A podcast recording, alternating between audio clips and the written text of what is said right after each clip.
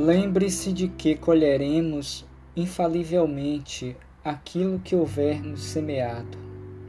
Se estamos sofrendo, é porque estamos colhendo os frutos amargos das sementeiras errôneas do passado. Fique alerta quanto ao momento presente.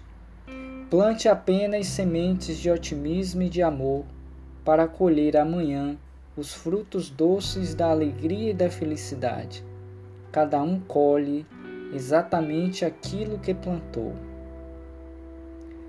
Olhando rapidamente esta mensagem, podemos acreditar de que Deus é um ser vingativo, punitivo.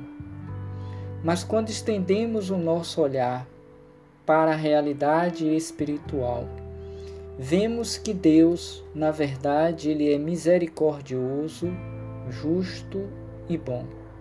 Porque aí se assenta a sua justiça, uma vez que somos obrigados a colher aquilo que plantamos. Conforme dissera Jesus, a semeadura é livre, mas a colheita é obrigatória. Quando Deus nos cria, Ele cria nos dando a possibilidade de fazermos as nossas escolhas livremente, na medida em que nós vamos despertando a consciência para a nossa realidade espiritual. Uma vez dotados desse livre-arbítrio, desta liberdade de escolher, passamos automaticamente a ser responsáveis por aquilo que nós fazemos. Tal acontece quando o ser atinge a sua maioridade. Ele passa a ser responsável perante a lei dos homens pelos seus atos, pelas suas práticas. Ele é livre para assim fazer mas terá que responder de conformidade com a qualidade das suas ações. Se elas forem boas, terá frutos positivos.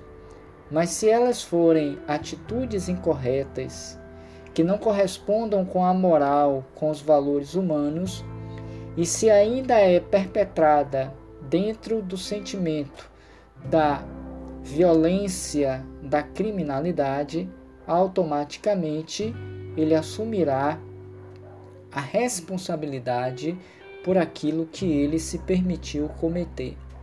Não diferentemente das leis de Deus, mas diferentemente da dos homens, em que existe a corrigenda a partir da dor, do sofrimento, da punição.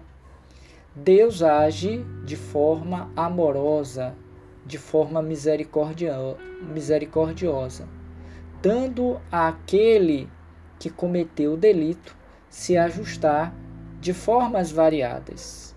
Daí a necessidade de passar pela prova. Daí diz Pastorino: fique alerta quanto o momento presente. Porque quando não ocorre já nesta vida atual, corporal, certamente terá implicações nas futuras. Daí também nós compreendermos aquela outra passagem do Evangelho, segundo o Espiritismo, quando vai tratar das causas atuais e das causas passadas das aflições.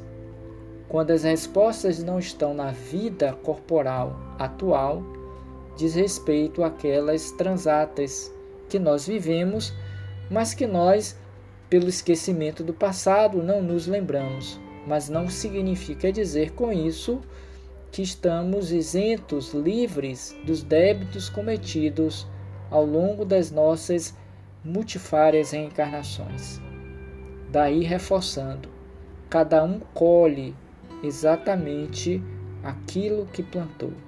Portanto, tenhamos atenção para colhermos frutos positivos de amor, de felicidade, na medida em que assim praticamos. Muita paz, muito obrigado.